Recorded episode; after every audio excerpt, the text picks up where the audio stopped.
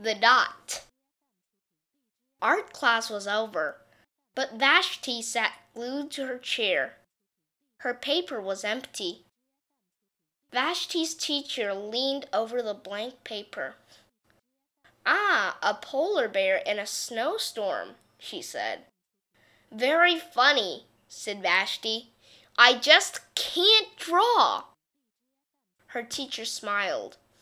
Just make a mark and see where it takes you. Vashti grabbed a marker and gave the paper a good strong jab. There! The teacher picked up the paper and studied it carefully. Hmm. She pushed the paper toward Vashti and quietly said, Now sign it. Vashti thought for a moment. Well, maybe I can't draw, but I can sign my name.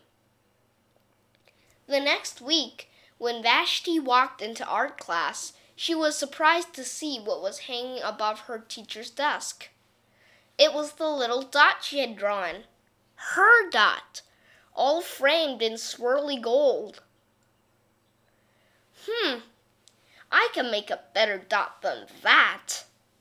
She opened her never before used set of watercolors and set to work. Vashti painted and painted a red dot, a purple dot, a yellow dot, a blue dot. The blue mixed with the yellow. She discovered that she could make a green dot.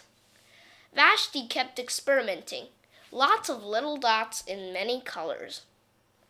If I can make little dots, I can make big dots too. Vashti splashed her colors with a bigger brush on bigger paper to make bigger dots. Vashti even made a dot by not painting a dot. At the school art show a few weeks later, Vashti's many dots made quite a splash. Vashti noticed the little boy gazing up at her. You're a really great artist. I wish I could draw he said. I bet you can, said Vashti. Me? No, not me. I can't draw a straight line with a ruler. Vashti smiled. She handed the boy a blank sheet of paper. Show me. The boy's pencil shook as he drew his line. Vashti stared at the boy's squiggle, and then she said, Sign it.